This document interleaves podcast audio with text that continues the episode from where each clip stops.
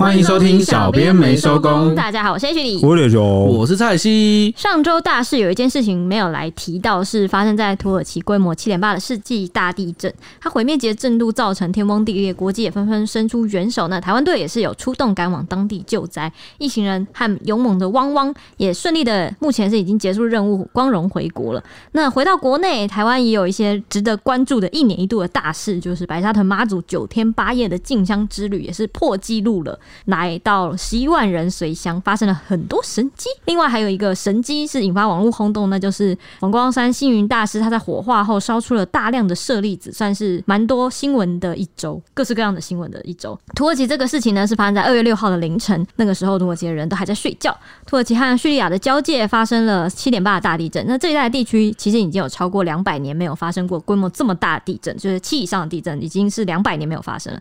因此就有专家认为说呢，这个可能是导致当地人就有忽略说有强震风险的原因在里面。那具体他们是怎么样忽略？可以从哪里看出来呢？其实从他们的这个建筑，嗯嗯，他们的防震的法规啊，比如说你的建筑要怎么样怎样抗震的那个程度，要用什么样的材料，嗯、还有他们违建取缔的情形，嗯，因为他们那边好像违建是不少，对不对？嗯，然后呢，他们可能也不像台湾或日本，因为处在这个地震带上，所以对于这个建筑的抗震的要求啊，其实我们都有法规都有规定。对，他们可能要求会没有那么高，对，就没有我们那么高。嗯，那再加上啊、呃，有可能有一些违建的情形，那就导致这一次的死伤算是蛮严重的。嗯，你讲的这个，因为我们去年台湾不是也发生了蛮多蛮大的地震嘛，好像也都有六左右嘛，而且有一个台东的是连续两次那一次，对，没错。所以气象局就有曾经发布过一个台湾各断层的那个发震几率的统计，那个时候就显示说，在未来五十年内，台湾发生规模六点五地震的几率是百分之九十九趴，所以就是台湾会肯定是会一直发生这种六点五以上的强震，像这次那个大家还记得九一地震的规模吗？是七点三。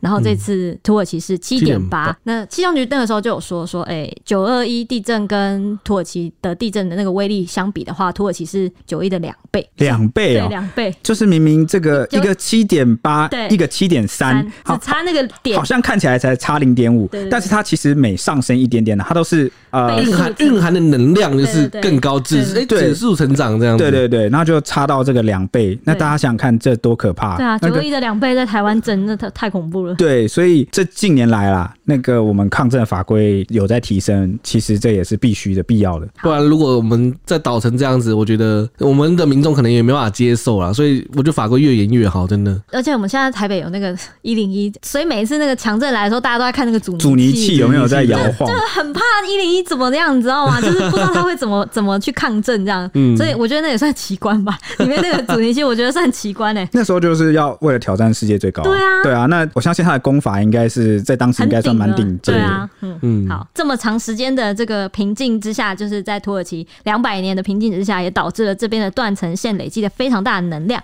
所以在七点八大地震之后，也紧接着又来了一次七点五的余震，似乎是证实了这个假设的可能性啊，就是可信性，就是专家认为说，因为它累积太久了，所以会一次爆发很多。所以有时候台湾那种小地震能量释放，专家学者都会说，嗯，这这还不错，至少正常至少能量要去释放。对，假设他今天。本来就会错动，但是你一次错动跟你连续小小这样错动，感觉是不一样的。对，连续小小就好像哦，好像哎呀，可以可以，有点像是接受接受。好了，那我就接受我们累一点，我们多出一点地震快讯，但是就小小的，小小的，大家 大家都不要有这个伤，那是最好的哈。嗯，对。而且你看，他第二次余震也比我们九二一大，他第二次余震也有七点五。对啊，对。那至于土耳其上一次发生这么大规模地震的是在一九三九年，刚刚说的两百年是指这个地区，就是震央这个地区，但整个土耳其国内呢，最大一次。规模地震是在一九三九年，那个时候曾经有过八点二的强震，是土耳其史上最强的一次地震，当时就导致超过三万人死亡，而且是八十四年以来啊遭逢最大的灾难，就是整个土耳其整个国内啦。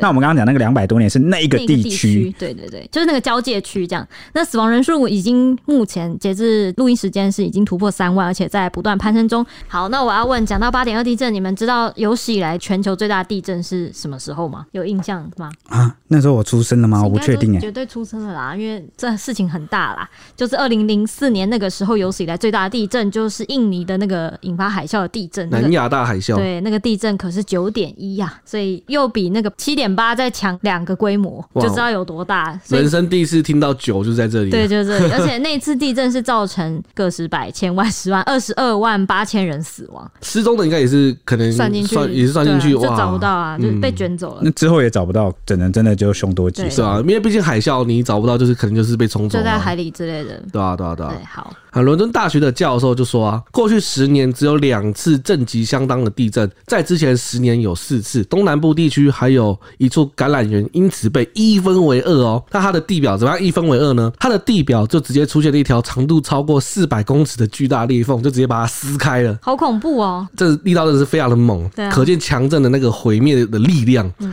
那当地的居民称，地震开始的时候啊，有传出一些不可思议的声音，结果一觉醒来，外面就像是战场一样，就是房子该倒都倒，那地面该裂都裂了，就是灰尘都有什么啊，然后就是整个看起来像末日了。对对对对对，这这其实真的是蛮可怕的。你能想象，就是我们平常生活都是一片祥和，结果一叫起来发现哇，这个地板裂了一个变末日场景，对，末日场景，这真的是会让人这其实心神是有震撼到的。哎，我记得那个裂缝那个有一部美剧还是什么，就演这个加州大地震吗？没有，加州大地震之外，还有一部最近的美剧在演说那个裂缝会把人吸进去，它会掉入平行时空，超恐怖，超级恐怖。然后我就看到那，我就想说，我看到裂缝现在都会觉得很恐怖，就是想说这一定会穿越时空。你掉进去不只会死，你还会穿越时空。穿越时空，然后那个时空还是原始时代，会有恐龙或什么的，吓死哎、欸！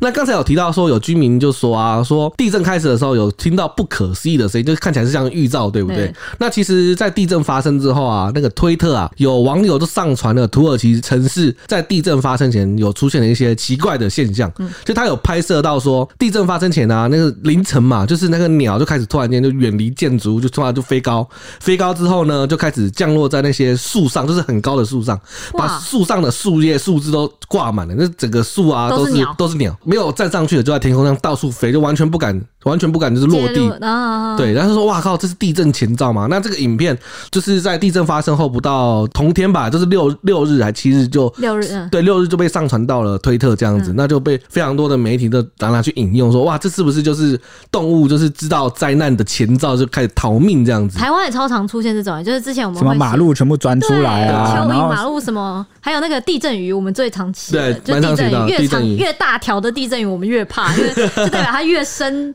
从月上面震上来，对，超恐怖的，所以它才被叫地震鱼。但是其实这新闻就是大家都报道之后啊，也有专家就出来说，其实虽然说有全世界各地都有记录类似的现象，就是都有发生过类似，但是没有任何研究可以证明就是动物的异常的行为跟地震有关联，对吧？就没没有任何科学可以证实啊。就是它虽然有这个现象，但是它没办法告诉你为什么。对，就是动物的敏觉嘛，就这么简单，就是它的直觉。对啊，那其实我觉得是这样子，科学它也是一一像是一个人类，你知道科学对我来说像什么吗？我用一个比喻，人类解释世间的那个吗？应该说科学。人类的科学对我们人类来说就像是一个火把，嗯，然后呢，我照到的地方就是我的知道的，对，然后呢，我们能照到的地方越来越多，我们开始一个又一个的把火把点亮，就是在我们伸手不见五指、我们未知的区域点亮火把。但是世界是如此的广阔，宇宙是如此的广阔，然后你不知道哪一天你才能够照亮整个目所能及的世界。我以为科学就像人的另外一种信仰，就是我们要为了要解释这件事情，所以我就去找到了一大堆理论来解释。但我觉得你这个比喻也很好，因为也有人。说过说人类就是一个需要解释的动物，就是任何事情都要有所解释，不然会怎样？你知道吗？我们会畏惧，会害怕，会害怕，然后我们还是会试图找一个。你知道你知道 远古人类是怎么找出一个解释吗？他就说神，这是神，对，或者是 宗教，这是鬼，对，哦，这是什么怪力乱神？这是什么？一定是哪个鬼哪个神生气了？他真的没有办法解释，所以他只能找出这种这种答案。对，难哦，难怪会就可以安抚你的心灵，就是你就会知道是为什么。因为如果你人只要解释不出为什么，就会很恐慌。所以我们不是用一个词来形容吗？哎，那等下那刚刚科学家说没有办法解释，不是让我更恐慌？所以你现在不就很恐慌吗？对啊，那不就是吗？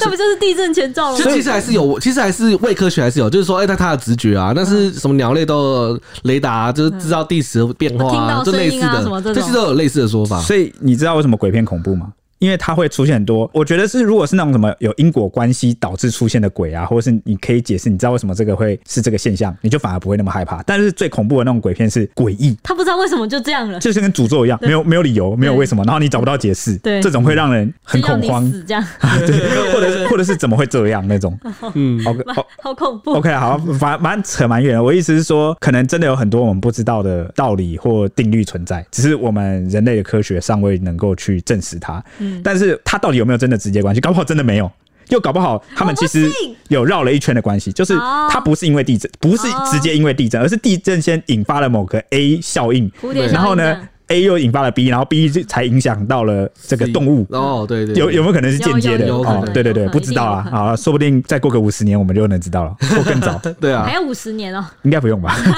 而且我记得那个刚刚蔡记不是说有听到声音吗？那时候台湾那个六点多地震的时候。不是也有拍到很多影片，说我拍到地名。对，嗯，我我觉得我听到我听到地名，我觉得会岔戏，我真的是会觉得太可怕了吧？现在要干嘛？怎么发生什么事？但想想也觉得蛮有道理。如果地壳正在变动的话，嗯，正在剧烈错动的话，应该会发出声音吧？嗯，不过这一次土耳其这个地震啊，网络上流传很多当下的那个地震的影片，嗯、我觉得有一支影片让我是最震撼的。哪一就是有一个豪宅，是不是瞬间就倒掉了？还有那个，还有还有一个，还有一个预兆，还有一个预兆是天空会发光。那个时候好像在地震之前，也是跟那个鸟差不多时间，也是半夜的时候，突然很多网友拍到那个夜空里面闪闪很多光。这真的是没办法解释，而且你知道怎么解释啊？后来我们台媒把它翻作叫做地震光，然后我想说啊，我想到地名之外还有地震光哦，我我下次要注意一下。如果我觉得可能很稀有吧，很稀少之类的。我想说地震光是，然后后来我记得媒体就有去问。说到底是怎么样？好像就有说什么是什么美国在测试什么什么 什么武器，这种阴谋论你就跑出来，对啊，怎么什么都会出现。好，反正就是给大家提供一个参考。这个是土耳其预兆部分的传出来的一些伪科学的 新闻。嗯，对。那土耳其的官方他也统计啊，这次强震中约有数千座的建筑物被摧毁，还有大楼在摇晃了大概十秒内之后就坍塌。就刚才体中说的，哇，那个豪宅就咚就直接被移平。那还能叫豪宅吗？呃，豪宅的它只要很贵就可以叫豪宅，是不是？豪宅是它，它只要倒之前还是很贵，就它就是豪宅。它不是应该有什么防震之类的吗？嗯，对，特别是尤其有一栋就号称是抗震符合国家最新防震规定，每户要价破百万的当地豪宅，在强震之后就是粉碎式倒塌了。而且是瞬间，嗯，两秒、三秒内就哈，他这样还符合了国家最新的防震规定，那就知道他们国家的防震规定可能要往上调了。没有，我觉得他虽然号称，但是我觉得可能。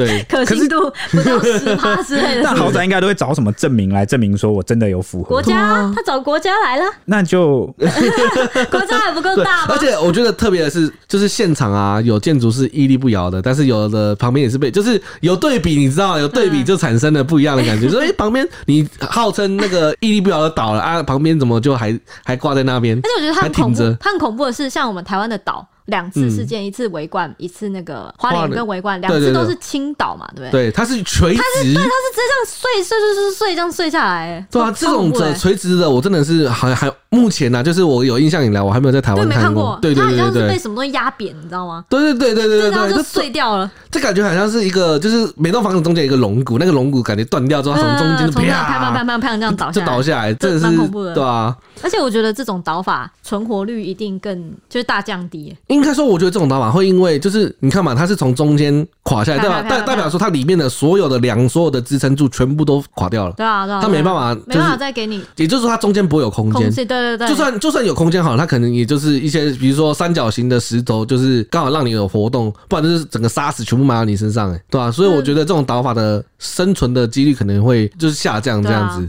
蛮恐怖的。嗯，那值得一提的是，刚才不是有说吗？就是。有房子屹立不摇，但是也有被夷为平地嘛。特别的是，土耳其有一座城市叫埃尔金，它这个城市很特殊的地方就是，它在这场地震中，它的周围的地区的乡村啊的城市啊都损失很严重，但是这一座城市没有房子倒塌，就是在一片狼藉中，我就看到一个哇，一个金光闪闪在那边，嗯，我这边没有任何房子倒塌，屹立不摇，为什么屹立不摇？为什么呢？因为这边的房子全部都符合当地政府建筑规定的，就是没有任何一个是违章建筑。可是刚刚那个豪。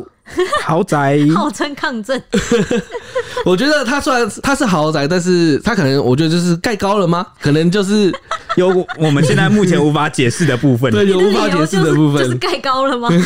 但但但有一个地方它是完好的，在这一个灾难中，呃，几乎是完好的幸存下来。那其实这个虽然他们的伤亡真的很惨重，然后我觉得。是蛮令人遗憾的，嗯，但是我我相信，可能也是经历这件事情之后，他某个程度上是不是也提升了当地国民的他们的一些想法，算是一个启蒙。对，我觉得就是，对我觉得这是提出说好启蒙，就是说他们会开始去关心这些事情，就是因为你知道吗？人类就是这样，当你遇到问题、遇到打击的时候，你才有办法去重新去检讨、反省、思考，说，哎，我那我是不是这个有可能会发生这样？那我的建筑是不是就要更啊？它的法规的标准，我应该去把它翻新，或者是遵守这些法规的重要性。其实它目的不是为了在于就是让我们不方便，那捆绑大家的自由，不是这个意思。它的初衷应该就是为了保障大家的生命财产安全。对。然后也是经历了这一次，呃，各个国家哦，搜救队都过去。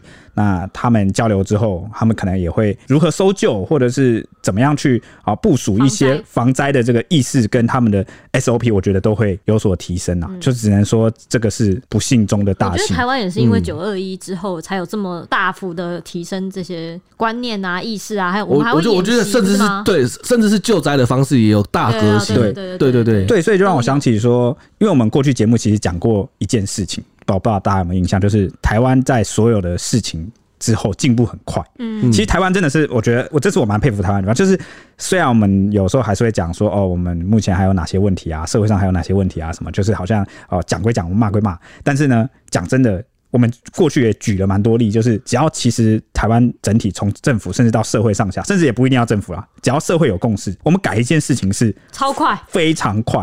而且大家还记不记得，像这次新冠疫情，因为以前我们在那个 SARS 那时候，诶，台湾的处理确实是那时候是吊车尾。嗯，就是真的处理的不好，那这这个也不能说，也不能真的怪谁什么，因为我们没有经验。嗯，真的就是第一次遇到嘛。那重要的是，我们如果第二次再遇到类似这种呼吸道的病毒，我们要怎么去应对它？那这次这个新冠的疫情，平心而论啦，真的比第一次我们应对的还要好。很多时候，我觉得这个真的蛮棒的，就是能够，所以，所以我们过年期间探讨那一集《行人地狱》，我就蛮希望说，是不是也是你看。大家该改进了哦。骂一时，你看我们总要经历嘛。这种检讨的时候，重点是我们已经知道问题在哪，嗯，啊，我们决心去把它处理好。那哦，我觉得台湾人很勇于改进这件事情，对，是就是。很敢于去面对自己的缺点，因为因为像有有有些人，他们不要讲说是谁啦，就是我觉得我觉得很就是要看那个。等下节目递纸条给我。就是有些地方或有些地区不一定是国家，就是有那种风气，就是大家宁愿就维持那个和平，我们就不要把那个戳破。你 你懂吗？就是这样就很好，歌舞升平啊。反正我们不用干事，这东西就是这样一直运行下去啊，这样能运行就好。对啊，对。那台湾人就是蛮谦虚，你知道有时候人家国外的人就来称赞台湾怎么样，我们就说。没有啦，没有那么好，还有哪里可以改进？对，好，仿佛好像只要觉得哪里还有地方可以改进，就会想要把它改到好。我觉得这蛮棒的。那就也希望土耳其经历这一次之后，他们也能就是算是一个成长吧，就是有了更好的这个机制，这样。对，可能可以从那个小镇开始。对啊，啊，是不是就这个模范？模范啊。他们的模范方式是什么呢？就是他们的市长啊的旗下的市政团队，只要发现只要发现违个违章建筑，他会立刻去把它移平。移平哦，就是你把它盖起来了，然后你这个违章啊，就是直接把你铲掉，直接铲掉。哇，这个速率有够快。可是可是在平时他可能就会被大家讨厌，就会觉得说，哦，你这个很官僚，很不近人情，你这个不近人情，怎么这样？对啊。所以有时候不是人不人情的问题，是那个那个规定它本身有它的意义存在。那结果你看，就是要经历这种事件之后，你才会知道说，平时有些看起来你你很讨厌的。这些螺丝拴紧的原因，对，就会产生那出现在哪里？结果他救了你一命，嗯、对啊。那这样回过头来看，你应该就不会埋怨他了。真的，而且那个他们的那个市政的服务人员有说啊，这是地震发生之后啊，几乎每一个只要有亲戚在埃尔金的人都会跑来说，都都来避难这样子。对对就他们成为当地一个可以提供你避难的地方。对对对对嗯，这边这个要真的要给他们拍拍手。嗯、那也希望我们的每一个县市都跟他学习学习哦。对，那刚才有提到说土耳其的地震发生之后，可以更加改进一些应对地震的方式嘛？那其实他们的民众就有在质疑说，因为土耳其政府早在一九九九年大地震之后就开始征收了二十年的地震税哦，至今估计已经累计超过就是征收了一千四百亿的台币，哇，真的是征收了非常多。但是政府却从来没有公开解释说这笔税金到底花去哪，税金不知道花去哪。那难怪这个大家会质疑嘛。对，就是可能你如果拿去，比如说做什么防震啊，做什么防灾演习啊，至少都都把它拿出来讲，都有比较好，或是加固什么。但是这个东西可能没有透明，可能他们政府就要去解释说这笔钱到底花去哪里。嗯，像。呃，我们刚刚不是提到有那个房屋就一震就倒吗？对。关于这一次为什么伤亡会那么惨重，除了呃其他地区有一些违建啊，或者是他们一直都没有防震的那个标准，可能一直都没有修的很高，或是没有去重视之外，对。还有一个火山学家出来解释说，可能是因为这个墙壁跟地板不够坚固，那倒下来之后，每层楼都会垂直坍塌到下面的一层，那就降低了他们住户的生存机会。就是越底下的生存，就它的那个柱子不耐震啊，它是整层这样塌下来，嗯、一层一层一层这样塌下来。嗯，那你人的。存活机会就变小了。嗯，我记得印象超深刻，那时候围观的时候，因为诶、欸，我们那时候好像是过年嘛，对，也是二六二月六号大地震。然后那个时候围观的时候，我印象超深刻。那天不是每天就是我们都会派记者去现场看那个搜救人员从那个倒塌的大楼救人出来嘛？对。然后我们围观大楼，它是倾斜着倒，哎，就跟他们这个粉碎不一样。然后那个倾斜的时候，我们挖人其实就其实就是把他们从某个受困的空间或瓦砾堆底下挖出来。对，然后这次是活埋，哎，对，因为我们的。倒法是那个整个大楼，比如说拦腰折断，或者是整个倒下来，嗯，好，它是倾斜倒下来，那总是会制造一个空间出来，哈，不不会整个是摊平，整个活埋，对，但是他们这一次的。啊，因为建筑物的坚固程度的关系，然后呢，它是这样咚咚咚咚一层一层这样，它还是整个垂直压下来，嗯，那这样就很危险了。对啊，我印象超深刻的时候，我们会有什么狗狗啊，或者是那个搜救队，不是从窗户这样掉进去，然后再爬出来把人救出来，从那个窗户抬人出来，印象超深刻。我就觉得，要不是房子不是倾斜着倒，那些人真的是也是可能会像这次一样。像就是这次土耳其地震，就是我们可能会看到很多的影片，他们是用那个铲子用。手去挖土石，挖土，对，就是就是因为就是他们是这种垂直倒的方式，他们才会出现这种必须去用徒手去挖土石的方式，去把它拨开，然后才会发现啊，他人埋在里面这样子，嗯，很恐怖，嗯。至于这次的地震为什么会这么严重呢？有专家就说啊，震央就是刚好位在四个断层带的交界处，因为四个断层带啊，每个断层带都会累积能量，那刚好在四个中间，所以这个威力就特别强。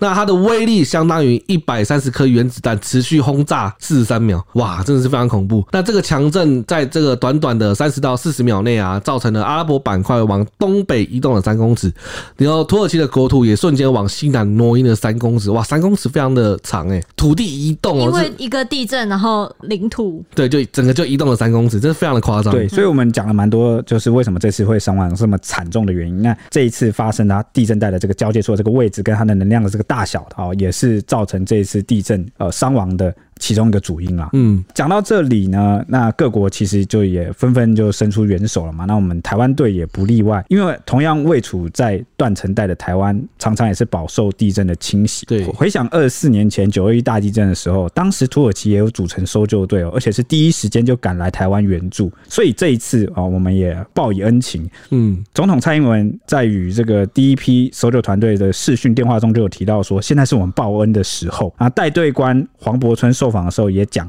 我们为二十年前土耳其对我们所做的好事而来。你看，我们也是很受人家点滴之恩在心头啊，嗯，我们也是涌泉相报。没错，嗯，那二月二六号当晚呢，第一批的台湾搜救队就带着搜救犬出发到土耳其。之后哦，我们又派了第二批搜救队过去，总共啊两队加起来一百三十人，以及五只搜救犬，还有四吨的。器材。那消息传回当地呢，土耳其的媒体啊都争相以“台湾没有忘记一九九九年大地震，他们将薪水捐给土耳其救灾”哦，这是他们的标题，以这个为题目来做报道。这边说的薪水是指我们总统、副总统、各地首长好像也都有捐出一个月的薪水当成就是善款。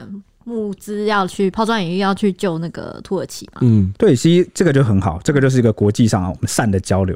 哦、嗯，不同的国家，我们常常会因为不同的民族啊、不同语言、不同文化、不同习俗，哦，有一些隔阂呢。有时候都觉得这些人离我们很远，嗯、但是呢，我们都忘了，其实所有人类在灾难面前都一样脆弱。嗯，哦，虽然我们语言不一定相同，但是只要我们在这种时候去伸出援手，我我觉得大家都能体会到那一份人类所谓的那种普世价值的善良，就会。把这个东西记起来。我觉得仇恨当然会让人一直记着，但这种善同样让人难以忘怀。对啊，而且那个时候就是讲说这个他们捐薪水这一块的时候，土耳其的网友就在底下回说什么：“我们的官在干嘛？把他们他们的钱、他们的薪水怎么没有捐出来啊？什么什么？就是别人的官捐薪水，然后我们的官在干嘛？” 对啊，就跟贪去哪里了？什么？就跟我们之前那个日本三一大地震那个海啸有没有？嗯，我们那个很多也是日本网友或者是日本人，他们其实也是会铭记在心。嗯，我觉得这很好啦，是一个善的循环。而且我记得那几年三一之后，就是日本的店家，那时候我们台日还蛮友好的嘛，日本的店家上面都会贴什么台日友好，然后感谢三一，到处都是那个箱子，说什么感谢台湾的标示 logo 标示。对，嗯，我觉得哇塞，他日本人真的是。点滴在心，也是点滴在心头。对，那讲到这里，我要特别讲一下搜救犬。为什么？因为搜救犬其实哦，也代表着我们台湾之光。为什么呢？因为议员陈志忠也有讲说，一只训练有素的搜救犬啊，它的搜救的能量啊，抵过三十位搜救队员，真的这么厉害？嗯、那全亚洲呢，只有九只搜救犬获得联合国认证。全亚洲只有九只哦，那你知道台湾占几只吗？台湾占了六只哎，超过一半呢！哇塞，超强超猛。对，有三分之二台湾的搜救犬都受到这个联合国的认证。嗯，哦，所以这个我们去那边救援哈，其实也是有发挥很大的功用。嗯，台湾搜救队在当地救灾六天，还在灾后一百九十八小时与当地的救援队合作啊，救出了一位十八岁的男性生还者。哇，撑了一百九十八小时，一百九十八小时，然后还被我们台湾的。台湾队救出来，对对对，就呃快十天了哈。二、嗯、月十二号，这个台湾队就从重灾区撤离啊，那也捐出了部分的器材，算是光荣的完成任务。那转机的时候，被这个土国的民众啊，在机场一眼认出来，哦，马上引起这个大家的这个。欢声雷动啊！就是在机场大厅列队鼓掌啊，致意长达四到五分钟啊，感谢我们台湾的搜救队啊，然后就欢送他们离开。那我不知道大家有没有看到影片，因为我们台湾媒体后来也陆续接到蛮多影片，然后那个掌声真的是不绝于耳。我觉得蛮好奇，他们怎么认出来的？看黄色的衣服，黄色看国旗吗？黄色衣服会不会？因为很明显就会是搜救队这样。哦，而且我们上面还有写台湾嘛？嗯，哦，有有可能不知道。而且我还有看到这个。土国的网友，他有在 IG 或者是脸书啊，有把这一段影片上传，然后还打上我们的国旗，青天白日，写感谢这个台湾的搜救队来帮忙。嗯，哦，那蛮蛮感动的啦。就是这些事情，我们当然也不是说为了让人家记住我们的恩情，我们才去救灾，而是说至少我们的心意有传达到了哦，就是大家有一刻那种心灵相通的感觉。那在这个救灾过程中，也有发生很多大大小小蛮感人的故事哦，就比如说七岁的姐姐肉身保护弟弟啊，然后困了十七个小时奇迹获救啊，或者是有一个有一些难过，就是有父亲就是坐在这个倒塌的房屋废墟中，然后紧握着已经丧命的十五岁女儿的手哦，而且那个画面其实蛮令人难过，因为遗体完全就是被这个瓦砾堆就压住，然后只露出了一只手，等等等等。嗯，算是也是看尽了人间很多酸楚吧。啊，总之这一次就是台湾搜救队就是平安归来，蛮让人高兴的。嗯，OK，那下一件事是什么呢？还有个大事，就是我们上次有提到的星云大师啊，我们就把话题就是转回到国内。佛光山的星云大师生前曾说，我没有舍利子，但是大师在涂皮之后，就是火化之后啦，火化圆满之后，却传出星云大师有舍利子的消息。佛光山隔天证实，星云大师他不仅烧出了舍利子，而且数量多到难以估计。哦，对，那讲到这里呢，我们上一集不是有讲到他可能原本要采取那个做缸的方式，然后多年后打开来看，看他有没有成为肉身佛嘛？对，啊，这个消息是误传的。原因为什么会误传呢？因为一开始他坐进的那个塔里面有没有？那其实是一个仿造那个古印度那个地方的一个佛塔，嗯，但是因为外形太像缸了，对，啊、哦，那所以大家看了就以为啊，他要做缸。啊，那就是以这个方式，结果后来啊证实不是，他只是这个他是做塔。那过这个七天之后，他就。火化，那现在是火化完是圆满了啊，就就发现舍利子。对，没错，就是它火化之后，一般来说我们人的话，可能就会烧出一些像是骨灰啊，一些人体的残骸物啊。佛教里面有讲说，功德无量的人啊，你功德圆满的人啊，大师过世之后，他体内就会遗留舍利子，但你火化之后就会留留在现世这样子。它是一个高深的，就是修道到了一个境界的象征。嗯，对，没错。那佛光就表示说，在荼毗仪式之后啊，经过三个多小时的荼毗仪式，弟子们在为大师整整理那个灵骨的时候，就发现了许多清净白皙、光滑圆润，宛如珍珠大小的圆形结晶的舍利子。那有的散落啊，有的就嵌在这骨头里面，其中更是有无数的小舍利子，数量难以计算。照片一出来啊，就令人震惊。这样子，舍利子色泽法乳净白，就像大师做的涅槃塔。其他还有红、黄、蓝、黑等琉璃光色的圆形结晶，以及遗骨舍利、舍利花等，庄严无比。按佛教的观念来说，舍利形成的原因不是生理因素，也不是食物结晶，而是日积月累、常年修持、功德昭著的自然成就，是戒定慧三学熏修的成果。金光明经的舍身品中就有提到说。舍利者是戒定慧之所熏修，甚难可得，是最上的福田。对此，佛光山就表示说，星云大师烧出舍利子是。大师一生修持，利益众生的功德，自然感得的结果。至于星云大师为何要说自己没有舍利子呢？那佛光山就回答：那是大师希望世人对佛法的认知应回到根本，而不是在有形有相上的追求。他的只要有相，就是不要有外物，外物，对对对，形体啊，追求那颗舍利子。嗯，他说不应该强调舍利子的信仰。大师真身舍利，印证了人间佛教的菩萨行者。佛光山就证实说。大师不仅有烧出舍利子，而且数量多到难以计数嘛。其中就有二十五颗比珍珠大的舍利子，色泽很净白，形状也是非常的圆满光滑。大家可以去看看那个照片，是真的拍得蛮漂亮的。但舍利子到底是如何形成的呢？当然，大家就会问这件事情，就要走科学依据了。芳疗医院的肝胆肠胃科的医师方冠杰，他在受访的时候就有说，从医学的角度来看呢，舍利子的形成应该是跟火化相关的，因为土葬就比较不会有。一般来说，舍利子的成因有两种说法，第一个就是节食，因为佛教徒跟僧人长期他们不吃荤嘛，就是以吃素为主，所以饮食中是比较多维生素跟矿物质的，又没有摄取油类跟肉类。那胆汁比较容易形成结石。第二个呢，可能呢就是火化了。他说，火化炉呢是近千度的高温，人体的骨骼因为高温裂解。骨头里面的矿物质融化，降温的过程中就会形成结晶。方冠成就分析说，如果是温度聚变形成的结晶，比较容易变成圆形。那如果是一般结石，就可能形状会比较像小颗的石头，不一定很漂亮。大家有看过结石的照片吧？就是都会就像那个海边的石头、碎石头、碎石头，就是其实不规则形状。对，其实形状都不规则，而且颜色也不漂亮，嗯、就是蛮。蛮恶心的形状，就是你看到结石，你绝对不会想象说那个是功德圆满的 珍珠什么之类的。对对对。那另外，澄清医院的中港分院胸腔外科主治医师杜承泽他也说呢，直接把舍利子当成结石的来源，这个推论成立的几率不高，过于武断，而且明明就差很多。他说呢，信者很信，他没有能力判断说高温烧制下体内矿物的变化是不是真的能够产生星云石。他用星云石来代称星云法师的舍利子，叫星云石，他说他不能保证是不是真的能产生星陨石的色泽啊，还有形状。但是留言很多人都有说说那个就是结石，他反而不太能接受，因为就是觉得形状、颜色什么照片比起来就是差很多。嗯，他就提醒说呢，像是肾结石，它主要的成分就是草酸钙结石啊、磷酸钙结石啊这些。预防的重点在于多喝水，要大于两千 CC，要避免过多的动物性蛋白，还有避免碳酸性饮料等等草酸过多的饮食，就可以避免肾结石。这是这边以下是那个 医师提醒的部分。那至于胆结石呢？主要就是色素结石、胆固醇结石等等。预防重点在于你要避免高热量、高油脂的食物，要增加膳食纤维，减少精致淀粉，三餐要正常，你就可以。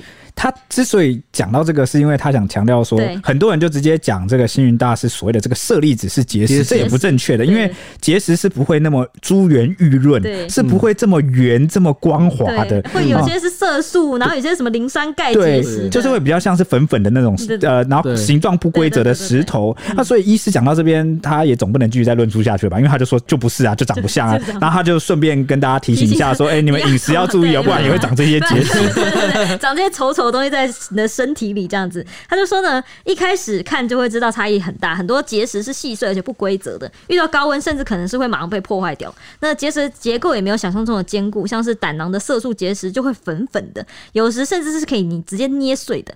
所以如果高温之后形成浑圆陶瓷状的结晶体，应该还是跟火化的温度跟过程比较相关。他认为，他就说，只要分析星云石的内容，即使矿物在高温下发生质变，那应该还是有某些迹象可以证明说，跟哪一种结石的成分比较相关。对，那也是因为这个舍利子的事件闹得沸沸扬扬啊。那负责大师生前治疗的医师，这个高雄长庚医院星云医疗团肾脏科医师吴建新啊，他就出面回应了，因为他们是专门照顾这个星云大师的团队嘛，而且你知道时间多长吗？长达十二年。哦，那真的是其实从很早就开始在照顾，对对对，知道他的身体状况。那这个团队照顾了十二年，现在出来回应的这个吴建新医师啊，他是三年前才接手照顾的，那其实也蛮长的了。对，而且那时候星云大师其实身体已经有蛮多状况了，就是有糖尿病啊，又合并肾脏衰竭，必须洗肾等等。但是做过这么多次的肾脏超音波检查。从来就没有在星云大师的体内发现结石，嗯，所以可以肯定是跟肾结石没有相关啦。所以目前啊，这个团队啊，也就是他们医师医学是没有办法解释这个所谓烧出来的这个舍利子现象。嗯，那他也说，不管怎么样，这也是星云大师的个人隐私，也就是他其实是没有直接讲，但是他侧面证明了一件事，说如果有结石，早就超音波的时候就发现了，嗯，哦，不会到现在才突然跑出来。嗯，没想到呢，就在大家还在研究这到底什么成。分的时候，脸书粉砖就是很有名的侧翼粉砖，只是堵蓝，那就发文啊，只说。星云大师的舍利子照片啊，就是佛光山公布的那张，根本就是盗用淘宝的照片，他就贴出了一个淘宝的这个卖场的截图，嗯，然后呢，上面就是佛光山公布的那一张星云大师的舍利子照，卖场的那个内容就写说什么高仿人工矿石、高仿舍利子啊等等的，所以他就贴出了这张照片之后，就嘲讽说没事没事，淘宝货而已。那个标题就写着各式高仿人造矿石可当舍利子，嗯，那而且他旁边还拼了一张图，就是佛光山提供的原本的照片。那就给大家对比这样，那结果一时间呐、啊，哇，这个文章就是铺天盖地啊，传的多快，你知道吗？你知道有有时候这个好事不出门，坏事传千，这个一下就疯传了，马上就传。而且因为大家很诧异嘛，就觉得啊，怎么会是假的这样？而且我们台湾人超迷信，就是很信佛教这些就是信仰的东西，所以一听到说哈，设计纸是假的，而且是大舍利子假，一定会传超快的。对，那结果就陷入一个罗生门，因为这个贴文随后很快就删除了。嗯，那也不知道为什么删，但是呢，佛光山有出面回应啊，就讲说有关网传星云大师舍利只是大陆淘宝的矿石，那佛光山就在此保证说这张照片的真实性，而且他还就是讲说我们原档都还保留着，不知道为什么会有这样的谣言，那请大家去问问看那个 po 文的人哈，那就把 球丢回了这个只是赌烂啊，对啊，但是呢，如果他不删文，我还会相信一下删文，你的删文一动作是嗯，对，但是那个虽然删文，但是那个照片呐、啊、已经很快被大家给备份，那就有网友抓出了其中的猫腻，什么猫腻你知道吗？他不是贴出那个淘宝的照片吗？对，他说是淘宝，但是呢，其实它的界面是这个虾皮 啊，所以是 PS。但是，但是如果你去看虾皮的话，因为那张照片是写着出货地是中国大陆，嗯，但是呢，如果真的去那个虾皮虾皮看的话，如果是从这个中国要运过来的话，它不会显示你你你听懂吗？嗯，就是它应该会显示什么 China 或海外什么，它不会显示哦，所以所以。这张图蛮可能是 P 的，嗯嗯，为此啊，连我们的事实查核中心也动起来，因为这事情闹蛮大。应该是有人去跟事实查核中心投稿、投诉、检举，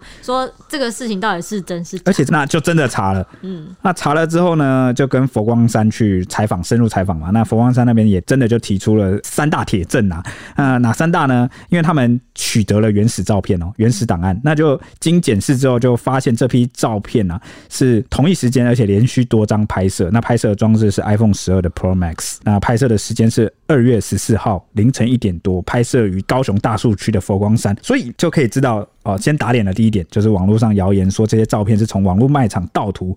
诶、欸，不合理，比较像是如果真的有卖场用了，感觉比较像是卖场盗用它。对，哦，呃，这是第一件事。那第二件事情就是这个摄影专家要检视这个网传的照片，就发现刚刚就跟我刚刚发现一样，他说这个截图中的卖场的出货地写中国，那这个商品名叫做各式高仿人造矿石嘛，可以当舍利子。这两处的画面哦，他说跟其他文字的还有画面的解析度不一样。原来可以从解析度去查，啊，就是因为你那个图你修改会有痕迹，你一张照片只会有一种解析。度你你一张照片有各种奇奇怪怪解析度，有有对对很多哎、欸，怎么有些部位某些地方它的解析度不一样？那就知道是劈过，所以他们就做出了第二个结论，就是显见有经过更改，哦，那就是 P 图了啦。那第三点就是检视这个网传的卖场图卡，那图卡上的出货地显示方式跟该网络卖场呈现的不合，就我刚刚讲的，就是哎呃这个虾皮的这个界面，但是呢它的出货地虾皮平时显示出货地就不是这样显示的，嗯，那他说也未检索到相同商品的网页，那所以可以知道网络卖场的图卡并不是出自于真实卖场的截图。哎，会不会车一开始是想要做梗图啊？我也觉得，我这样我，但我跟你讲，我我觉得不一定是侧翼做的哦，有可能是收到这个，有人是好事者，嗯。然后呢，原本可能就是你知道吗？常常会这样，想要大家在讨论设立子，那我就来做一个反差。就就可能原本只是要作为一个梗图或讽刺，或者是要 diss，或者是只是想骗骗自己的同温层，就是好玩这样。出去，那结果有人见猎心喜，就比如说车爷，还会把它发出来。因为我们之前也讲过嘛，这个这个星云大师他生前被人家说是政治和尚，对，呃，有一些争议，那可能有些人就不喜欢他。那结果这么一闹，有些人常常就这样，就误把。假的当真的，嗯，有时候也不是他干的 啊，结果他就变成那个传播者。所以我们不是说有一句话嘛，叫做谣言止于智者。哦，现在这个时候发挥的时候，对，所以现在就是这样，就是现在有什么消息，都先让子弹飞一会儿，你知道吗？都不敢太急着下结论了啊。好，那这个是闹比较大的一件事。那接下来是不是要讲第三件事哦？上周也是很大的，就是这个白沙屯妈祖绕境。对，也是在台湾发生的神迹啦。那苗栗白沙屯的拱天宫妈祖在二月十二日的凌晨一点二十五分起价，那这个台湾最出名的粉红超跑天后呢，展开了为期九天八夜的竞相行程，这次算是破纪录，吸引十一万三千六百二十一人报名随驾。不过有文史工作者林茂贤就有说，加上没有报名啊，还有直接到现场一日体验的信众。估计看起来现场可是有高达十五万人到场，而且首次就是有遇到沿途供应的食物不足的现象。哎、欸，你知道每一次白沙城沿路都会有很多那种热心的信众，就是提供免费的食物给大家吃。有我吃过，好吃。对啊，你看，然后这是首次不够哎，食物不够，太多人了。哇，嗯，这对，可见这次人有多报复性的那个进香。那妈祖也有展现神机，在第一天就展现神机。第一天下午的时候，在台中清水的大路口呢，妈祖銮轿一度停了很久，大家那个时候信众都想说，哎、欸，现在在干嘛？不明所以，结果就突然看到，哎、欸，原来是有救护车要过，这才反应过来说，原来妈祖是在礼让救护车，让当时有一个香灯脚就有说。我清水人跟妈祖走这一段，有亲身经历到在大路口等很久，真的很神奇。其实他会会在等很久，大家觉得很神奇，是因为如果他已经过的话，后面那个信箱团会拉很长，很长，他可能没办法从中间截断，对对对，所以救护车可能就一定会这样被堵住整个车，对对对对对，路口道路什么之类的，这样，所以妈祖神机这样子，嗯，好，而且那个妈祖都跑很快的，所以他会停下来，代表发生什么事了，对，就所以他才会叫那个粉红超跑嘛，因为他妈祖都到处冲，大家不知道有没有看过那个影片？你讲到粉。红超跑，我可以跟你讲一下粉红超跑的由来。那它其实有有故事，让它彻底就被封为叫粉红超跑。当然了，除了这个，因为銮教是整个是粉红色的，对哦，那就是天后的颜色，那非常的亮眼。而且哎，一个这个呃神明的轿子，哈，粉红色的，哦，抢眼。那第二点就是呢，刚刚讲的这个白沙屯妈祖，他的队伍的行进速度非常的快，有的时候大家都要心中都要小跑步才跟得上啊，所以行进速度很快。那至于最后为什么会被叫粉红超跑，其实是有。由来是在二零一三年四月二十四日下午五点五十二分的时候，当时哦那一次白沙屯妈祖进香，好，那他就进入到位在彰化的一处 B N W 汽车的服务中心，嗯，那结果他进入展示中心之后。就在白色宝马前面去行轿，然后就突然就停下来，就示意要让叫这个白色宝马把这个位置让出来。让出来之后，这个銮轿随后就任性的天后，这随随后呢，这个銮轿就以倒车入库的方式哦，慢慢就停在原本那个宝马的位置 哦。所以这个粉红超跑啊，结合这个它又是粉红色，然后又跑得快，然后呢就停在这个 呃这个超跑的位置。对，就后来大家就叫它粉红超跑了啊，名字是由这里来的啊，有没有趣？妈祖想要一个响当当的。很好，哎，对啊，我的我的 銮轿有个响当当的名字，这样子。好，那进香到第二天的时候，抵达台中龙井，那个时候也有那个信徒啊，他在脸书社团台湾妈祖粉丝团里面分享了三张照片，是他那个时候正在拿起手机要准备拍照的时候，意外拍到有一道奇怪的白光，三角形的，逐渐的往那个妈祖的銮轿靠近，而且在那个轿顶正上方落下，真的拍起来就真的就是神机的感觉。对，就是照下来，然后三角形就是很神秘这样。嗯，刚好又在好天气拍到这个照片，就很多网友就很兴奋的说：“妈祖娘娘显神通，真的是显神机这样，就直呼说好神奇啊！到底发生什么事情？这样就很羡慕说有信众可以遇到这么幸运，可以遇到这种奇景，还拍到画面。这张照片也是至今都是流传到现在，就是从第二天流传到现在，这截至录音是大概已经。”三四天了吧，反正粉红超跑每天都有神迹，大家可以去跟着去进那个网络进香看看，因为他们每天也都会有直播。我觉得妈祖这件事情，我记得在国外也是蛮红的。因为很特别，很特别的，对，很特别的信仰，哎，嗯，酷。好，以上是算是上一周的三件大事的盘点。如果你听到现在，谢谢你们啊，你们真的是 不知不觉沉迷了。对，我们现在明明集数缩短了，这怎么分量好像没有缩短的感觉？好好，以上是我们今天这一集的节目，那我们下一集见喽，拜拜。